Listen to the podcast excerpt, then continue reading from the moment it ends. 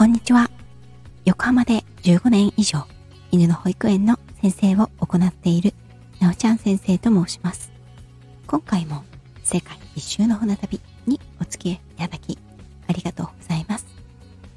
前回は、移動日とナイアガラの滝のお話をしました。今回は出港より86日目、7月26日の様子をお伝えいたします。朝は6時半にモーニングコールが鳴り出すまで全く起きることなく熟睡をしていた。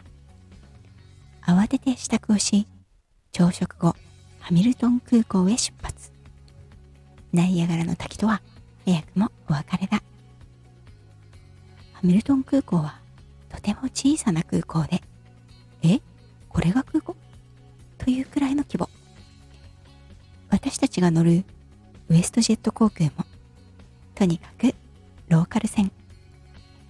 カナダ人気質のユーモアたっぷり。のんびりした航空会社で。出発は30分遅れ。30分なんて交通機関の世界基準なんてないにも等しいものだが親切なグランドホステス。待合室でマイクを使ってクイズを突然始めたりハイテンションでのアナウンスが流れたり。飛行機内のアナウンスも日本の航空会社の落ち着いた事務口調ではなく、どこかのラジオ DJ やアトラクションのアナウンスのよう。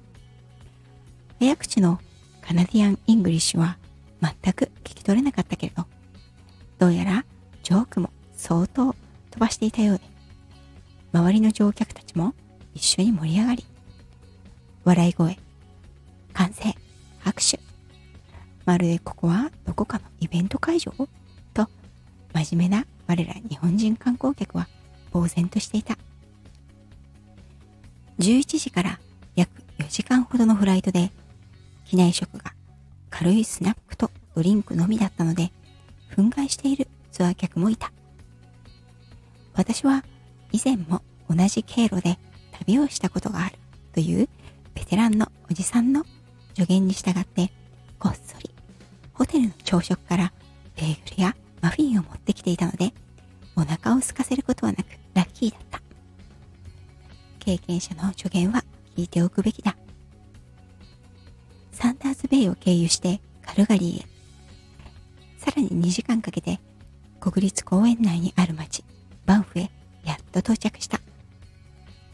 途中、1988年のカルガリー冬季オリンピック会場のジャンプ台を見学したり、14キロも曲がり角のない道路を通過して、カナダのスケールの大きさに改めて驚かされる。見渡す限りの大平原を通って、うとうととしている間に、とうとうカナディアンロッキーの入り口へ。カルガリーでは雨が降っていたものの、いつの間にかその雨をもやみ、目の前には見たこともないような巨大な山々が現れた。視界の中の空はどんどん小さく、代わりに山々の姿が大きくなっていく。まるで山の中に吸い込まれていくような感覚。すごい。バンフ国立公園はカナダで最初の国立公園で、カナディアンロッキーにいくつもある国立公園のうち古いものだ。標高2、3000メートル級の山々が連なり、そびえ立つ中をバスは進んでいく。三姉妹の山やノコギリ連山など、山の一つ一つ、峰の一つ一つに名前や伝説があり、それらはとても一回聞いただけでは覚えられるものではない。あまりの高さゆえ、森林限界を超え、岩肌や地層がむき出しになっている。険しい山々が雪をいただき、その合間から漏れ出る光が山肌に陰影を生み出し、表情を与え、美しさが一層際立つ。雲が、霞が山々にまとわりつき、時に晴れ、時に曇り、風景は刻一刻と移り変わる。それは自然の織りなすファッションショーのよう。神々しささえ漂う美しさだ。見たこともないような雄大な山々に見とれているうちに、その山あいの小さな町、バンフに到着した。ここは観光地として有名で、今が観光に一番良いシーズンということもあり、多くの人々が小さな町のメインストリートを行き交っている。日本人も驚くほど多く、ワーキングホリデーで滞在する人々にも人気の場所なのだそうだ。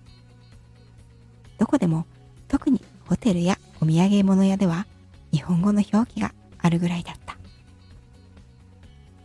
私たちの宿泊先、バンフインターナショナルホテルはメイン通りからホテル街が始まる境目にあり、3階建てのとても可愛らしい外観の建物だっ。自然の景観を損なわないために高い建物は建ててはいけないという決まりがあるので、低い山小屋風やロッジ風のホテルが多い。部屋はなんとロフト付き。ベッドカバーやカーテンはカントリー調で、インテリアは木目で木の落ち着いた香りが旅に疲れた体を優しく包んでくれる。窓からは先ほどの車窓から見たシンボルの山々が。山がそこにある。だけでなぜこんなにも感動するんだろう。しばらく祈るように山々を眺めていた。先ほどの飛行機とは打って変わって静寂が耳に痛いほどだ。夕食はホテルのレストラン。やったスモークサーモンだ。私の大好物。カナダはサーモンの有名な国でもあるから、期待していただけもあって、肉厚でとても美味しい。サラダバーもあって、朝、昼とパンとスナックだけだった身には嬉しい限りだ。メインは肉料理かと思いきや、これも名物のマス料理。こちらもふっくらと焼けていて、体に染み渡る美味しさだった。食後は街を自由散策。どこでもみんな何かしら日本語が書いてあって、日本人もたくさん。雰囲気は軽井沢とか上高地のようだ。美しい絵はがきを買って部屋に戻った。翌日はカナディアンロッキーの大自然を一日満喫予定。どうか晴れますように。その素晴らしい自然の姿をこの目でけることができますようにと祈りながら眠りにつきました。少し短いですが、今回も船旅へのご乗船ありがとうございました。次回はカナディアンロッキー、山と湖と氷河の旅をご案内いたします。